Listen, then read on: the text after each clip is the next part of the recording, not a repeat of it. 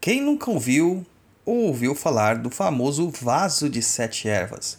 Vendidas com rótulos com o número expresso de forma cardinal, o símbolo 7 aqui toma uma forma mágica para expressar o preparo ou o vaso, muito mais significativo do que o nome por extenso 7. Olá, seja bem-vindo ao Pense Macumba. Eu sou Douglas Rainha, dirigente da tenda espírita de Umbanda Chão de Jorge e do templo de Quimbanda Cova de Tiriri. Este programa foi pensado no meio de uma estrada, Campos de Ogum, enquanto estava dirigindo, percebendo que hoje quase ninguém tem tempo de ler textos. Então decidimos trazer alguns assuntos já tratados por escrito em nosso blog, perdido.co, para o formato áudio.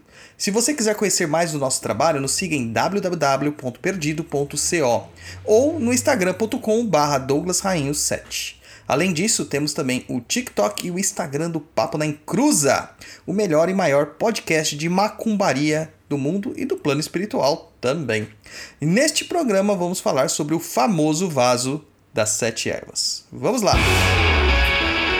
Você está ouvindo Pense, se macumba. macumba.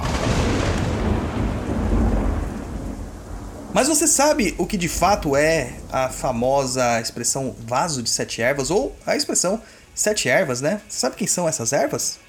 Basicamente é um composto de sete plantas diferentes colocadas em um só vaso que tem por função primordial afastar a inveja, o mal olhado e a negatividade de um lugar e das pessoas que lá estão bem comum em casas e em comércios logo na entrada, pois pela tradição é dito que o primeiro contato do olho mau, o olho gordo, é com o vaso de planta e este já sugaria toda a negatividade.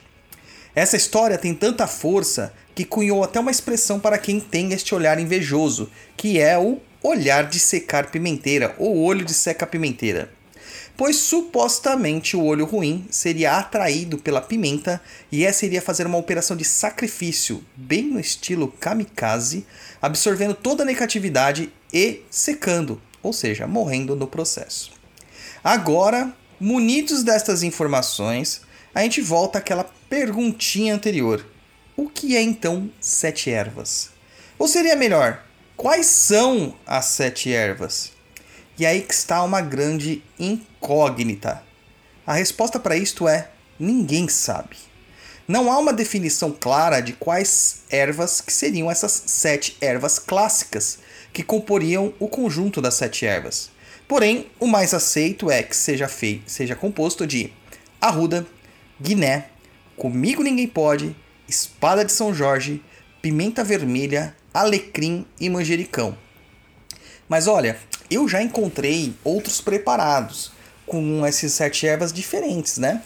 Com abre caminho, espada de São Jorge, peregum roxo, manjericão, manjerona, alecrim e alfazema. Isto me leva a crer que sete ervas não é exatamente um composto único, mas uma definição quase cabalística, mágica e esotérica, onde definiríamos que sete é um número completo representando a perfeição e abrangendo tudo. Logo, trabalhar com sete espécies ou qualidades de ervas nos colocaria em uma situação em que cobriríamos todo um espectro energético do qual gostaríamos de alcançar. Então, poderia dizer, né, poderíamos fazer um preparado de sete ervas usando hortelã, lavanda, pimenta, manjericão, poejo, eucalipto e alho. E assim, seriam ou seria um outro tipo de composto de sete ervas. Por isso que fica muito claro que quando vamos a um terreiro e um guia nos recomenda que seja usado um banho de sete ervas, que estas ervas sejam especificadas, visto que poderíamos incluir qualquer erva no composto de sete, desde que o número permaneça em sete qualidades diferentes de ervas. Parece até muito lógica essa afirmação, mas muitos saem do terreiro levando consigo as dúvidas e se confortam e ir a uma casa de artigos religiosos pegar um saquinho intitulado como Sete Ervas ou 21 Ervas, como é bem comum. Porém, nem sempre aquelas ervas que compõem aquele banho ou defumação industrial são exatamente o que a pessoa precisa. Muitas vezes seu banho não é de descarga, mas são sete ervas de prosperidade. E como fazer neste caso se usamos sete ervas de descarrego? É importante entender o propósito das ervas. Já que tocamos neste assunto das 21 ervas, seriam elas mais poderosas?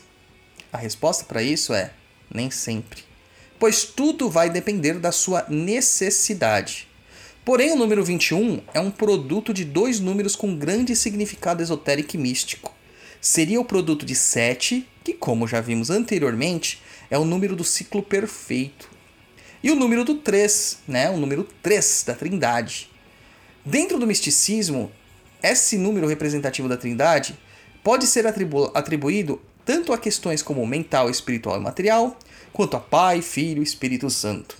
A gente ainda pode expandir a ideia e definir a Trindade como Vishnu, Brahma, Shiva, Odin, Thor e Tyr, Odin, Frey, Freya, Zeus, Poseidon, Hades, Anu, Enlil e Ea, Amon, Ra, Ptah, Ulumus, Ulosurus, Elium, Júpiter, Netuno, Plutão, Vodan, Thor, Frico, ou Lucifer, Astaró e Beelzebub. E assim vai. Né? A trindade é muito representativa na mitologia. O número 3 representa então o poder total das três faces universais: criação, manutenção e destruição. Logo, 3 vezes 7 seria o mesmo que todo poder vezes o todo, o infinito. Logo, o 21 poderia ser interpretado como todo poder no todo, ou o poder infinito, ou ainda, como eu gosto de pensar, o poder mais poderoso que pode se manifestar. Bom, é isso aí.